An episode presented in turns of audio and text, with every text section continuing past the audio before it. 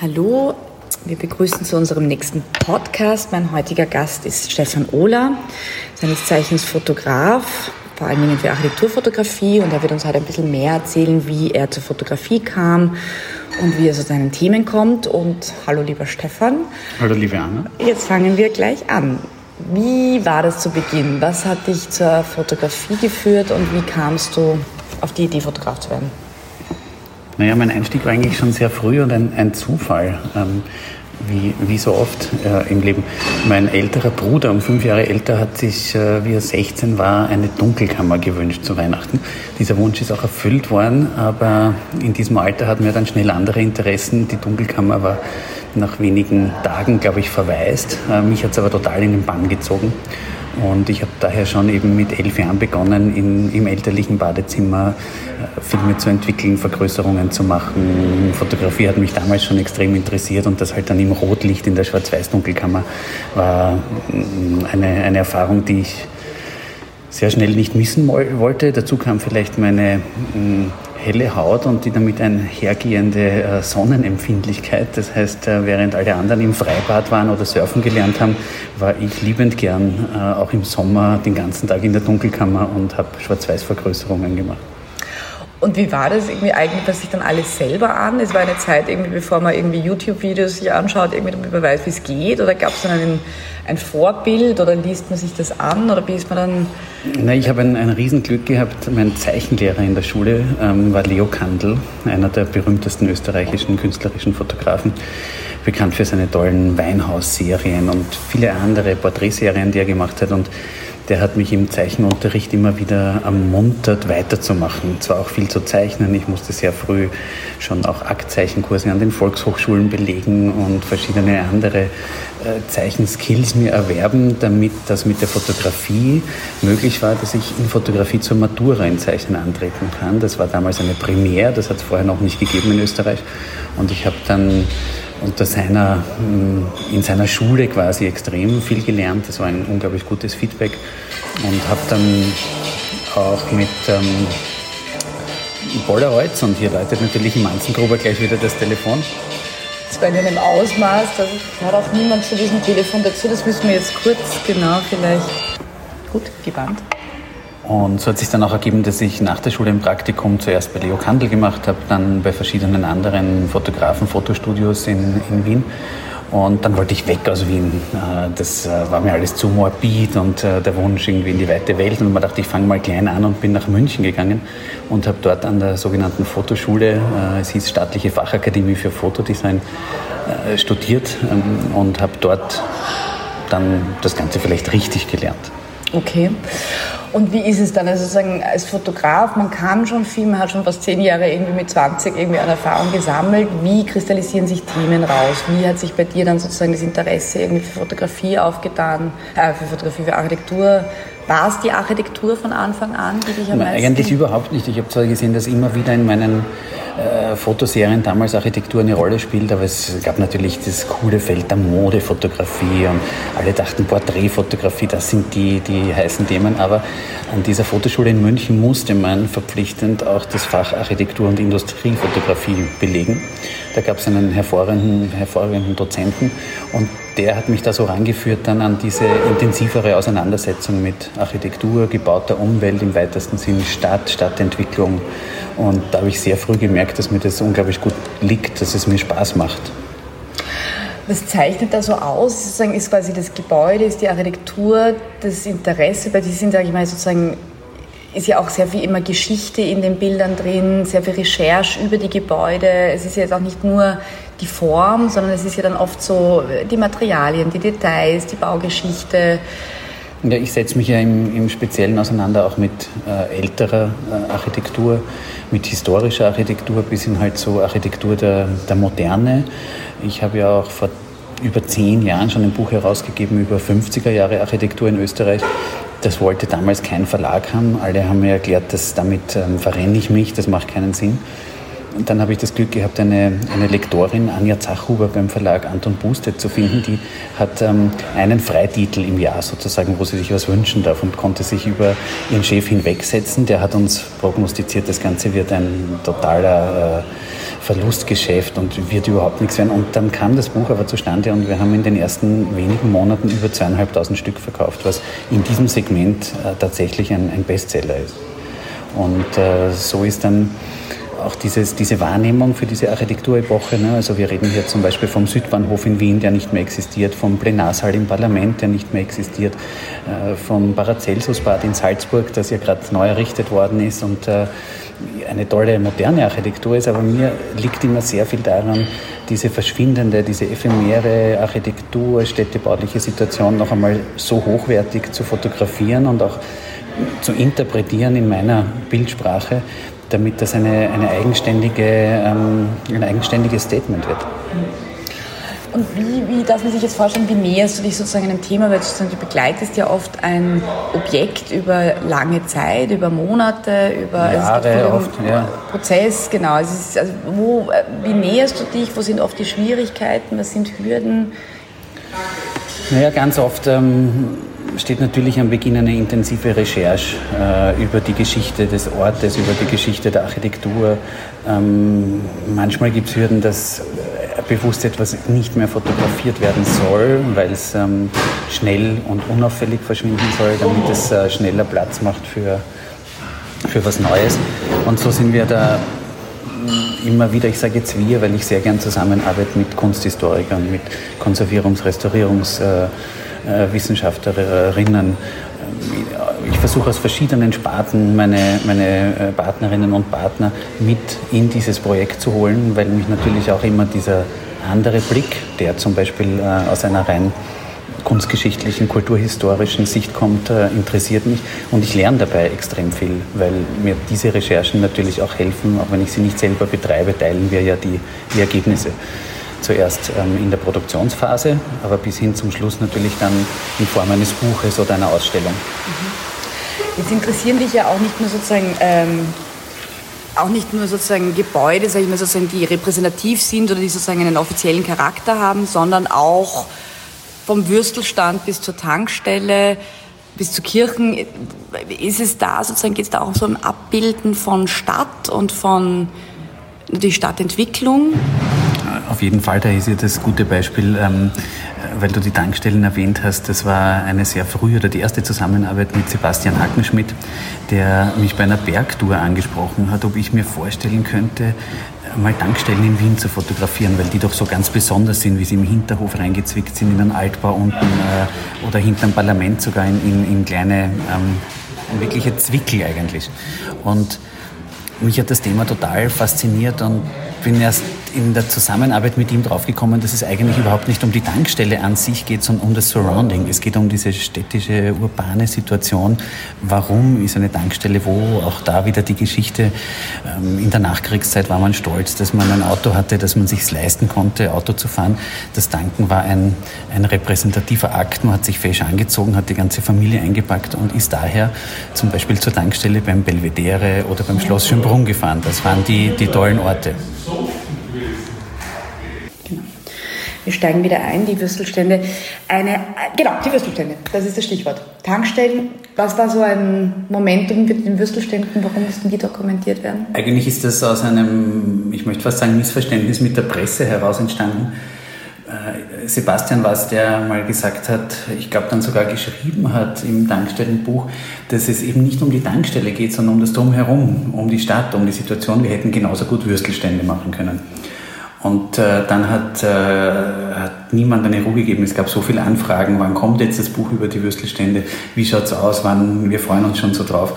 Und wir waren zuerst skeptisch, ob man dieses Konzept ähm, noch einmal umsetzen kann auf so eine ganz andere Form der Tankstelle. Im Grunde ist ja der Würstelstand auch irgendwie eine, eine Tankstelle haben dann ein paar Tests gemacht und dann hat sich sehr schnell herauskristallisiert, dass das ganz gut geht, zumal das Interesse auch von unserer Unterstützerseite sehr groß war. Es gab bis zu diesem Zeitpunkt kein einziges Verzeichnis über Würstelstände in Wien, weil Imbissstände aller Art, egal was sie anbieten, ob jetzt Pizza, Kebab, Sandwich, äh, sonst was, alle werden in der gleichen Liste bei der Wirtschaftskammer geführt und so kam es auch zu einer Zusammenarbeit mit der Firma Radatz, die natürlich als Wiener ähm, Fleischerunternehmen äh, total interessiert waren, wie viele Würstelstände gibt es, wie schauen die alle aus. Und ähm, es gibt über 100 und so kam ja auch unser Buchtitel zustande, ähm, 95 Wiener Würstelstände, der Hot 95.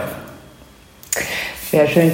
Jetzt sind aber sozusagen deine Projekte ja auch nicht nur in Wien angesiedelt, sondern du hast ja auch schon an ganz unterschiedlichen Orten in der Welt fotografiert. Wie kommt es dann zu Beispiel österreichische Botschaft in Brasilia fotografieren? Was führt dich da? Naja, das, die österreichische Botschaft in Brasilia vom Architekten Karl Schwanzer war eigentlich ein Kunstgriff, möchte ich sagen, den wir im Herausgeberteam Martina Grisser ähm, und ich entwickelt haben. 70er Jahre Architektur war das Thema. Die UNO-City war uns ein Anliegen, äh, ein Prachtbau, möchte ich sagen, der 70er Jahre in Wien, befindet sich aber eigentlich nicht in Wien. Es ist ja im Grunde exterritorial. Und so haben wir gesagt, wäre die Botschaft ähm, von Schwanzer in Brasilia, die seit Jahrzehnten nicht fotografiert worden ist, wo es kein Bildmaterial, kein aktuelles gab, eigentlich ein guter Gegenpol, weil befindet sich zwar in Brasilia, ist aber auch exterritorial, gehört eigentlich äh, zu Österreich. Und so haben wir dann noch einen dritten Punkt auch gefunden, nämlich Kugelmuggel, die Republik äh, Prater, Hauptallee, die ja aufgrund der runden Bauweise eigentlich den Boden gar nicht, die Kugel berührt ja kaum den Boden mathematisch gesehen, befindet sich daher auch nicht in Österreich, ist eine eigene äh, Republik und so ist es uns gelungen, obwohl der Titel ja war 70er Jahre Architektur in Österreich, diese Botschaft von Schwanzer mit einzubeziehen, die finde ich so ein wichtiger äh, Bau einfach seines, seines Schaffens ist. Verstehe, verstehe. Ein paar Fragen sind mir so eingefallen. Wie, wie wichtig ist für dich sozusagen Interior und Exterior, also sozusagen innen und außen? Also weil sozusagen, ich finde schon, dass sozusagen dein Blick im Inneren auch sozusagen schon auch nochmal ein sehr spezieller ist. Hält sich das die Waage? Muss es außen und innen gleich spannend sein? Ist es das oft, ist es das nicht? Der Unterschied ist vielleicht der, ähm, ich arbeite ja nach wie vor äh, sehr, sehr klassisch. Ich spiele nicht großformatige Filme, meine Kamera steht auf einem Stativ ich kann daher sehr lange Belichtungszeiten generieren.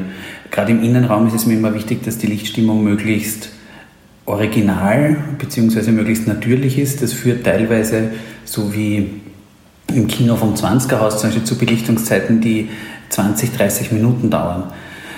Dadurch entsteht natürlich auf dem Film und dann auf dem Abzug ein anderer Schmelz. Es ist sozusagen die Zeit zeichnet andere Spuren in dieses Filmmaterial, als wenn das jetzt ein, eine wirklich ultra kurze Momentaufnahme ist. Und ähm, insofern glaube ich, dass ich in dem, bei den Innenaufnahmen oft andere, einen anderen Blick umsetzen kann, auch als Resultat zeigen kann, eine, einen anderen Eindruck, weil da sehr viel Geduld und Beobachtung im Spiel ist und ich ähm, eigentlich so gut wie nie künstlich einen Raum ausleuchten würde oder die vom Architekten intendierte Lichtstimmung verändern würde. Aber das heißt sozusagen, es ist schon, es geht schon sehr um das pure Bild. Also sozusagen, wie hat sich das jetzt sagen wir mal, in den letzten 20 Jahren fotografieren? Fotografieren hat sich so wahnsinnig viel getan auf der technischen Seite. Wie sehr hat es dich beeinflusst? Wie hat es deine Arbeit beeinflusst, deine Sehgewohnheiten? Meine Arbeitsweise kaum. Ich habe natürlich auch alles ausprobiert. Ich habe mich mit allen neuen Technologien und äh, Medien da auseinandergesetzt. Aber für mich ist einfach diese äh, traditionelle, sagen wir alte Arbeitsweise ruhig ist für mich am passendsten. Es entspricht am meisten meiner Sehweise. Ich kann damit am besten umgehen. Ich liebe es, ohne Akkus und Laptops und Kabel und so weiter zu arbeiten. Ich bin ja sehr oft auch in extremen Regionen wie im Himalaya, wo ich Tempelanlagen fotografiere, wo es erstens ohnehin keinen Strom gibt, aber auf der anderen Seite auch sehr viel Staub, der solche Systeme belastet. Ich ähm, bin auch viel und gerne mit meiner Kamera auf Baustellen in Wien zum Beispiel unterwegs oder quer durch Österreich, wo Ballets, alte Gebäude transformiert werden, umgebaut werden zu modernen Museen zum Beispiel. Und immer noch ist einfach das Arbeiten auf einer Großformatkamera, wo man ja hinten, also vorne ist das Objektiv, dann dieser Balken, wir kennen das ja alle eigentlich von früher, aber es schaut noch immer so aus. Es ist eine ganz moderne Kamera von Linhof aus München. Hinten ist aber die große Mattscheibe, die sogenannte, auf der das Bild entsteht. Ich verschwinde unter einem sogenannten Dunkeltuch. Also ich habe dieses Tuch über dem Kopf, dass man eben die Mattscheibe gut abschatten kann und das Bild, das kopfstehend äh, ist, äh, ich habe das schon so verinnerlicht einfach. Ich könnte fast nicht arbeiten, wenn das Bild nicht kopfsteht. Ich, ich brauche das irgendwie und das ist einfach für mich meine, meine liebste Arbeitsform sicher auch, weil man viel genauer überlegt, wann man den Auslöser drückt. Dieses Großformatmaterial ist äh, nach wie vor sehr kostspielig die Ausarbeitung aufwendig. Das heißt, man macht nicht beliebig viele Bilder und geht nachher in den Auswahlprozess, sondern man ist vor Ort schon sehr genau und überlegt sich wirklich, wann und wo drücke ich den Auslöser und belichte das Material. Und somit ist es vielleicht ja, ist man schon von Anfang an strenger zu sich selbst, was ein ganz gutes Regulativ ist für den hochqualitativen Ansatz, den ich hier verfolge.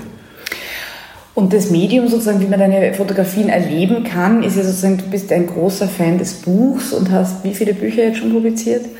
Naja, es sind schon deutlich über zehn. Ähm, die meisten davon eigentlich monografisch, manche auch in Zusammenarbeit mit ähm, Künstlerinnen und Künstlern. Aber mir war das von Anfang an klar, dass äh, das Buch ist was Bleibendes. Ich wollte immer schon Fotobücher machen, weil ich wusste, ich habe selber ein großes, äh, eine große Faszination dafür, aber vor allem ist es im Gegensatz zu einer Ausstellung nicht so kurzlebig, sondern man kann Bücher auch noch zehn Jahre oder länger, nachdem sie erschienen sind, können sie wieder eine Aktualität gewinnen. Sie können quer durch die Welt äh, vertrieben werden, sie können zweisprachig erscheinen und so eine ganz andere, ein ganz anderes Publikum erreichen. Und dieses Modell gefällt mir nach wie vor gut. Natürlich unterstütze ich das mit, mit Ausstellungen, so wie jetzt ähm, zuletzt eben in, in Moskau zum Beispiel, wo ich äh, 70er Jahre Architektur aus Österreich gezeigt habe und das Ganze gegenübergestellt habe mit äh, Ansichten eines ähm, Arbeiterkulturhauses äh, der ehemaligen Autofabrik Sill. Und auch da sieht man wieder, die Ausstellung ist toll und ist ein, ein, ein Event, aber Bücher äh, dazu haben dann ein, eine, eine längere Wirkung. Genau, erfreulicherweise können wir diese Moskau-Bilder äh, in einer Ausstellung in der Galerie Rauminhalt in der Schleifmühlgasse sehen bis Anfang Juli. Ja, bis 2. Juli. Sache.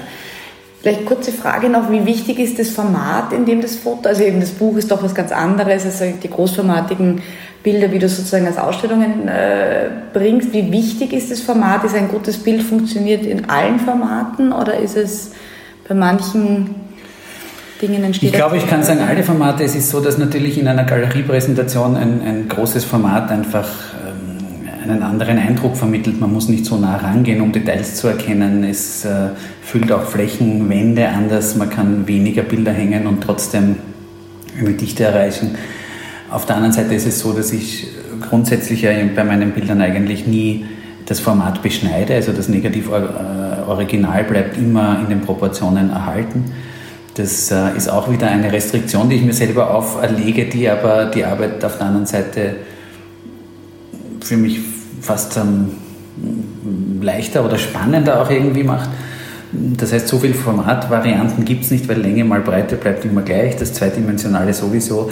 Und äh, ich versuche sowohl im, im Druck, also für den Buchdruck, als auch für die Exponate von Ausstellungen, immer eine sehr hochwertige und aufwendige Ausarbeitung und immer professionelle Lithografen äh, zu engagieren, sodass äh, mit den klassischen Mitteln der Fotografie, Regelung von Helligkeit, Kontrast, äh, Farbnuancen, das für mich optimale Resultat aus dem, was ich vor Ort gesehen habe, wie ich mit der Kamera am Motivstand äh, auch erlebbar wird und umgesetzt wird.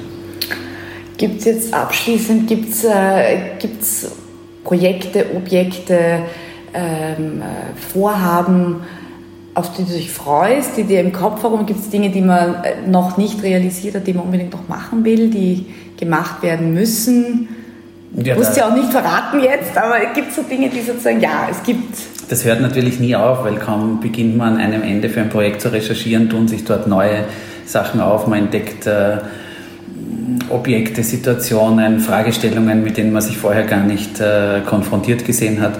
Also aktuell arbeite ich intensiv an äh, den drei nächsten Büchern, die im Laufe der nächsten Jahre erscheinen werden. Äh, was ein bisschen auffällig ist, die Projekte werden größer und langwieriger vielleicht in der Organisation, in der Abwicklung. Also äh, ich brauche jetzt mittlerweile oft zwei bis drei Jahre für so ein Projekt. Äh, dafür geht es auch noch mehr in die Tiefe, glaube ich. Es äh, werden auch umfangreichere Bildserien. Es sind sehr verschiedene Orte.